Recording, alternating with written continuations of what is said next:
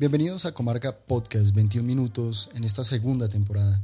Acabamos de escuchar Smell Like Teen Spirit, es una canción de la banda de grunge estadounidense Nirvana que salió en su álbum Nevermind en el 91. Una canción bastante propicia para el tema que traemos eh, como inicio de esta segunda temporada que nos va a comentar Donny. Buenas a todos, de nuevo aquí en la segunda temporada de Comarca 21 minutos. Y bueno, sí, el tema de hoy es muy interesante porque vamos a hablar de marcas. Y casualmente esta canción tiene una historia muy simpática relacionada con el tema de la marca. El nombre de la canción de entrada ya es algo gracioso porque Teen Spirit era un desodorante femenino de la época. Caitlyn Hanna, que era la novia de Dave Grohl, creo que era el, baterista, que hoy en día es el de los Foo Fighters, escribió con pintura en la pared de Kurt Cobain, Kurt smells like Teen Spirit. Algo así como refiriéndose a que Kurt Cobain olía como mujer, Como mujercita. Adolescente, sí. Desde ahí surgió el nombre de la canción, el cual Kurt odió después de que se enterara que era el nombre de una marca de desodorante. Justamente vamos a hablar de eso, ¿no? De las marcas. Ya en la primera temporada habíamos tocado este tema, pero nuevamente lo traemos en la segunda temporada por algo muy importante. Termina eh, esta, esta segunda fase de la pandemia, todavía estamos en control, de hecho pues nosotros aquí también tenemos eh, todo nuestro tema de bioseguridad, tenemos nuestros tapabocas, etcétera, porque todavía el virus no se ha ido. Sin embargo, con la llegada de eh, las pruebas, con la llegada de la bioseguridad, etcétera, muchas marcas empezaron a modificar sus logos, sus isotipos, imagotipos, su comunicación como tal, pero probablemente sin ningún sin ninguna razón más allá de figurar en medio de este, de este momento caótico para la humanidad. Es decir, no había una razón de ser de peso para llevar a cabo estos cambios. Entonces hoy vamos a hablar... En algunos casos. En algunos casos. digamos que sí, digamos que se, lo que se vio fue como un, creciente, un repentino afán de todas las marcas por cambiar. Que, que hay unos, como usted lo dice, muy buenos, son muy pilos, aún están vigentes y además que acompañaron ese cambio con unas acciones no solamente al exterior, es decir, en comunicación, en publicidad, etcétera, sino también al interior de la compañía con sus colaboradores y eso fue muy poderoso. Bienvenidos, está Donny Rosoff.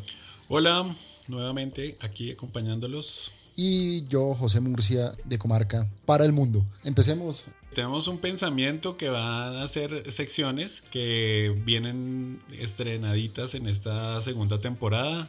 Con el patrocinio de Comarca Marketing Advertising, presentamos el pensamiento del programa de hoy.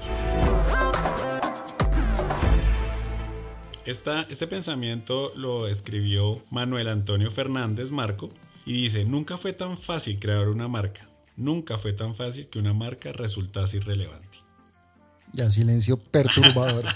Ah, ahora bien, podríamos entrar como en el debate de la, de la frase que tiene muchas cosas, ¿no? Es tan fácil crear una marca que igualmente fácil pasar desapercibido en un momento en el que estamos sobre expuestos, sobre comunicados, sobre cómo recibimos tanta información diariamente. Hay otra, otra sección que, que hicimos incorporar que van a ser como unas, unos pequeños editoriales de los participantes del podcast.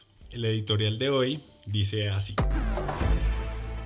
Es evidente la tendencia de muchas marcas de entrar al quirófano. Las razones son variadas, unas más cosméticas que otras, unas más acertadas que otras. Al final y detrás de todos los argumentos irracionales, todo se dirime en el gusto del consumidor. ¿Me gusta o no me gusta? En este momento hay una marca que requiere con urgencia una intervención un cambio, una verdadera arquitectura estructural, la marca país. Esta empresa pierde valor conforme van pasando los días. Sus procesos son caóticos, sus empleados no están empoderados, las asociaciones y atributos no son benevolentes y su esencia se desvirtuó desde adentro y se refleja afuera. Colombia está enferma de muchas cosas, pero por hoy necesita que se decrete otra pandemia, una brandemia. Brandemia, ese es el título que le pusimos eh, a este capítulo. Y tengo que hacer aquí la referencia de nuestro amigo, amigo de la casa, Alex Luque, en LinkedIn. Vimos una pequeña nota que él puso allí y hablaba justamente de eso, hasta qué punto los cambios de marca han sido efectivos y qué ha pasado con el propósito de las marcas. Entonces ese término no, no puede caer mejor en este momento porque parece que hubiese una epidemia de cambios de marca que ya, ya son sin sentido algunos, ¿no? Además que pasan intrascendentes, es decir, levantan la polvorea, por decirlo de alguna forma, porque son marcas que de alguna forma la gente ya reconoce, se siente medianamente identificado con ellas.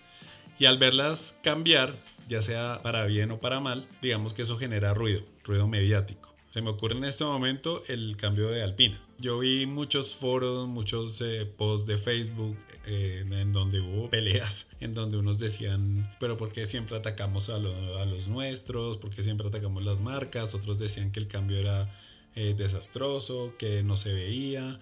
También vi a los directivos de Alpina justificando y argumentando el cambio, que querían ser una empresa más responsable, que iban a cambiar unos procesos y que querían como demostrarlo digamos que, como decía el, editorial, al final del tema termina siendo como de gusto, ¿no? A mí no me gustó, a mí sí me gustó. Pero digamos que uno empieza a mirar si es que estas marcas de verdad están cambiando porque algo está pasando al interior de ellas o simplemente están respondiendo como a la tendencia. Que eso es parte de lo que nos llevó de nuevo a abordar este tema en la segunda temporada, arrancando la segunda temporada, porque vimos algunos ejemplos Mercedes-Benz cambió su marca. La famosa estrella y el círculo se alejaron, tuvieron una un distanciamiento social.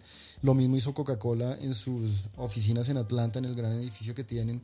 Separó todas las letras de la ya famosa fuente de Coca-Cola que es Handscript muy pegada.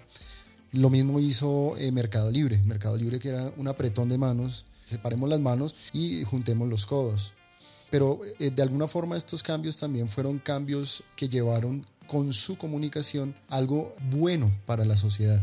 Es decir, Coca-Cola empezó a, enviar algunos mensajes incentivando como el cuidado, el autocuidado, la bioseguridad. Em, lo mismo hizo Mercado Libre, incluso em, hubo algunos momentos o algunas situaciones en las que enviaba por cuenta de Mercado Libre pues elementos de bioseguridad para ciertos países, etc. Pero hubo uno de esos cambios que em, fue el de McDonald's. McDonald's también separó las, los, arcos, dorados los separó para evidenciar que también estaban a favor de toda esta tendencia mundial pero rápidamente se dieron cuenta que estaban votando a los empleados porque eh, no tenían tanto consumo, entonces las echaban de, de, las tiendas y pues se volvió contradictorio. Entonces, ven, ¿por qué estás cambiando la marca y diciendo que estás demostrando que estás a favor de cuidarnos, etcétera, pero no estás cuidando a tus colaboradores? Entonces, no hubo allí una coherencia dentro de lo que estaban diciendo, de lo que estaban haciendo al interior de la compañía. Y esto es lo que lo que nos lleva a este gran momento. Si, es justo o no es justo cambiar una marca simplemente por la tendencia o tiene que venir realmente de la mano de algo muy poderoso. Pues precisamente en el, digamos que casos, casos célebres de cambios de marca o cambios de imagen corporativa, en donde uno pudiera decir, eh, esto estuvo muy acertado, vuelvo y digo, lo deja a merced del gusto del observador. ¿Por qué estamos hablando hoy de este tema? ¿Y por qué en el editorial yo hablaba de, de, por ejemplo, la marca país? Y es porque Colombia sí necesitaría en este momento una intervención, una arquitectura, un upgrade, un cambio en su marca país, porque desde la opinión humilde de este servidor, creo que la empresa está funcionando mal. La, la empresa está enviando un mensaje que no corresponde o tal vez que sí está reflejando ciertas realidades y ciertos contextos, pero se está vendiendo mal. O sea, finalmente a la larga, en una empresa donde los empleados no están empoderados, donde los procesos están siendo erráticos o están siendo caóticos, en donde a partir de la pandemia hubo cambios y no, y no fueron para mejorar, es necesario que la parte física, la parte visual de la marca se altere y es, y es digamos que el mensaje, ¿no? Yo estoy tomando el ejemplo de Colombia porque siento que Colombia en este momento está enviando un mensaje malo, un mensaje negativo hacia el mundo, no solo en materia social, política, económica. De hecho, nos bajaron la calificación, que eso afecta muy sustancialmente a las empresas, que básicamente es el, corazón, alma y vida de sombrero de, de, las agencias de publicidad. Y lo, y lo trato de llevar a un contexto de, de las empresas colombianas, ¿no? Entonces, si usted está pensando en este momento en hacer un cambio de, imagen corporativa, pregúntese para qué lo va a hacer y por qué lo va a hacer. Eso lo abordamos de hecho en el, en el programa de branding que hicimos, ¿no? Sí, así es. De hecho, rápidamente traigo aquí como unos puntos para tener en cuenta de cuándo usted no, no debería hacer un cambio de marca. Y básicamente hay, hay, unos errores muy claros, muy puntuales. El primero de ellos es cuando la marca es muy joven y cuando tiene una marca demasiado joven que ni siquiera se ha posicionado y rápidamente usted le quiere hacer un cambio de marca por cualquiera que sea la razón. No, error, ese es un gran error. Otra de las razones es cambiar por simplemente el hecho de cambiar que es parte de lo que sucedió en muchas eh, compañías con este tema de la pandemia y del distanciamiento social, que simplemente cambiaban porque sí, por tendencia, pero no estaba pasando nada al interior de la empresa o de la compañía que realmente requiriera ese cambio. Otra, otra de las razones por las cuales no se debería cambiar es porque no nos estamos metiendo en los zapatos del consumidor. Y hay que tener en cuenta algo de lo que usted está diciendo, y es que al final esto es de gustos. Está bien que nosotros intentemos con la marca representar lo que somos como empresa, pero al final le tiene que gustar al consumidor. Y si no nos estamos metiendo con los consumidores y no estamos en los zapatos de los consumidores realmente tratando de entender qué es lo que quieren y qué no, entonces estamos cometiendo un error. Si usted no lo ha hecho y cambia, ese es un gravísimo error. dos cosas que yo puedo añadir ahí a la lista. Una, el cambio, si se hace por una cuestión interna, una cuestión estructural, debe verse reflejado al exterior. Es decir, si una persona llega y cambia su forma de, pensémoslo en forma de persona, ¿no? Antropomorficemos el asunto. Sí. Si una persona llega y cambia su forma de vestir, sus, sus digamos, sus gustos, su carro, su casa, tal, pero sigue siendo el mismo, entonces digamos que le, viene aplicando ese, ese dicho, de la, del, de la mona, ¿no? De la mona, la mona que aunque se vista de seda, mona se queda. Y dos, debe empatizar. Yo sé que la palabra está mm, peor de martillada que la del reinventarse en algún momento, pero debe empatizar con lo que la gente siente. Por supuesto. Y es, por ejemplo, se me viene a la cabeza el caso de Bancolombia, que vienen con una imagen que es pues, agradable, gustando los colores primarios, los de la bandera de Colombia. Por, por obvias razones no lo podían utilizar en el mismo orden, pero era una marca querida, apreciada, y la ponen en negro, un banco poniendo una marca completamente en negro y la argumentación fue que ya no somos solo Bancolombia, sino vamos, somos el banco de toda la región. Somos un holding, etc. Y, y uno incluso para los que utilizamos, por ejemplo, la aplicación en el celular, se ve rarísimo, se ve feo, se ve... Fue un cambio desafortunado desde la simple percepción del, del usuario. Del usuario. De este personaje que habla. algo importante de todo esto, y yo creo que es una gran conclusión, es que se ha perdido el propósito de la marca. O sea, realmente se ha perdido el propósito de la marca.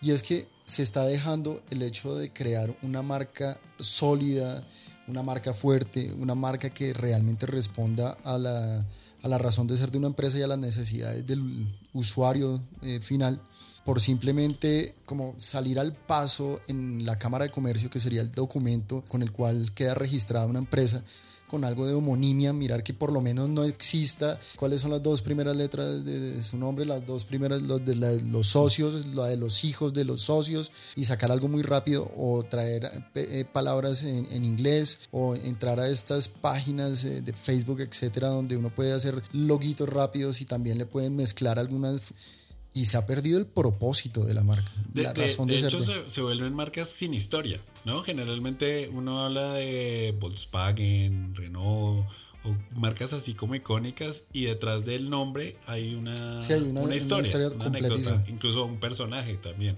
que por qué se llama Apple.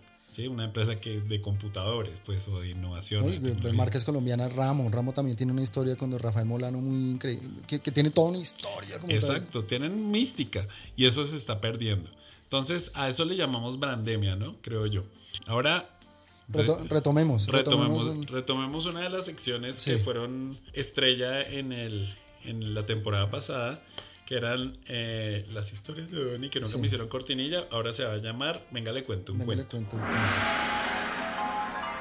Esta historia se llama eh, Una estrella roja en la noche. Y ya que estamos hablando en temas tan políticos últimamente, eh, vamos a hablar de la estrella de cinco puntas pintada de color rojo y cómo ese, ese símbolo que fue ideológicamente y religiosamente importante se ha utilizado también como emblema estatal, en banderas, en monumentos. Eh, también se usó, pues obviamente, frecuente y frecuentemente como un símbolo comunista. Primero, contar cómo se llegó a asociar esta estrella con el comunismo. Entonces hay tres explicaciones muy rápidas.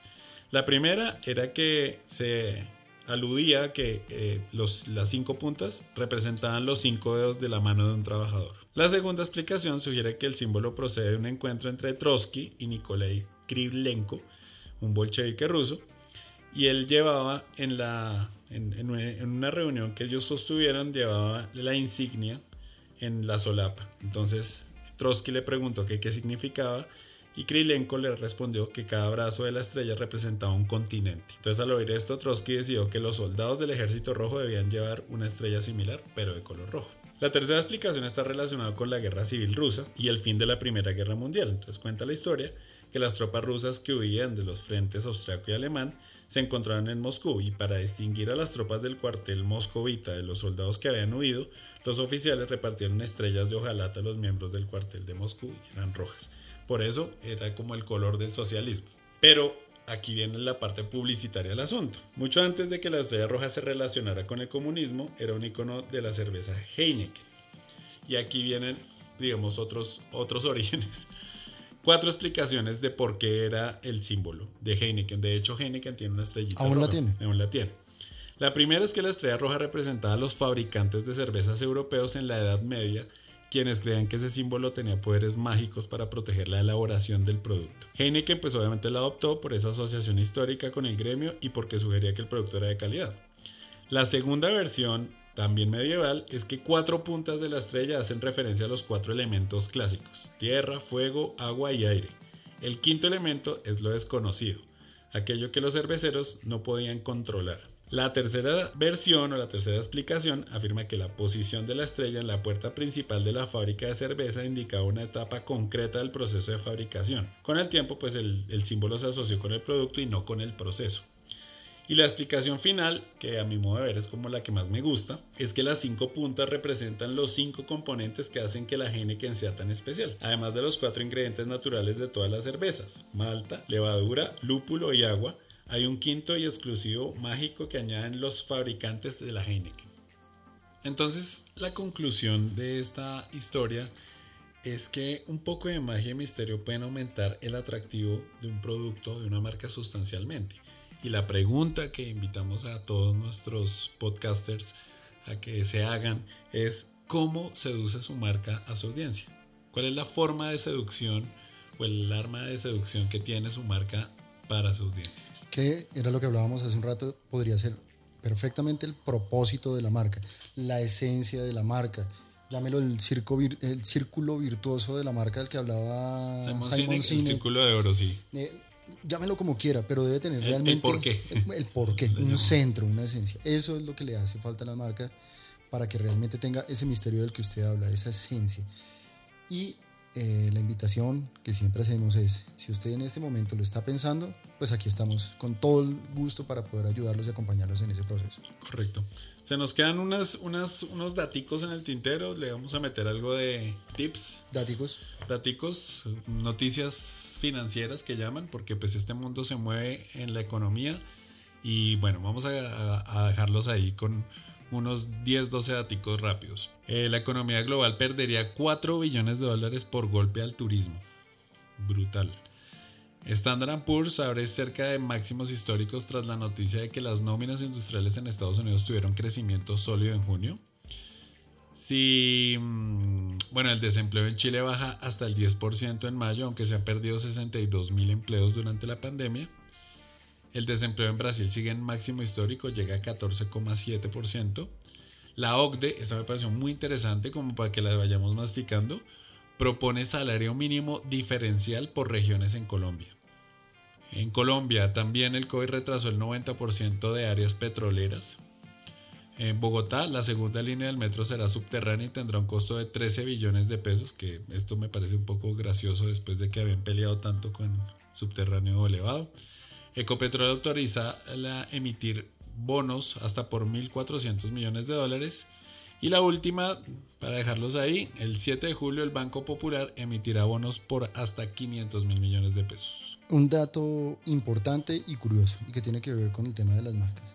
85 millones de pesos le costó cada, cada eh, león a, las agencias en Colombia, ¿no? Ese va a ser nuestro, un adelanto de nuestro próximo programa que es sobre ¿y dónde está el publicista? ¿Cuál es la labor del publicista en medio de la no publicidad que hay? ¿no? De la no publicidad que estamos viendo. Y mm, así, el dato curioso ahí, el spoiler, spoiler alert, es que mm, Colombia invirtió 1.200 millones de pesos en inscripciones a los Cannes Lions y pues se han ganado hasta el momento 17, no sé si ya terminó la verdad, pero se han ganado 17 leones, lo que quiere decir que más o menos cada leoncito, cada estatuilla salió 85 a 85 millones, a la bicoca 85 Bueno. millones de pesos. Esto es Comarca Podcast 21 minutos. Que lo disfruten, espero que lo hayan disfrutado mucho, que nos hayan extrañado, aquí estaremos, segunda temporada, secciones nuevas, todo lo que quieran y mm, bueno, Por favor, escríbanos ahí en las redes. Ahí estamos como Somos Comarca, Comarca Marketing Advertising, Comarca MA. Búsquenos, escríbanos. Contacto arroba comarca guion al medio ma.com. Ahí están. Muchas gracias. Buena Chao. tarde.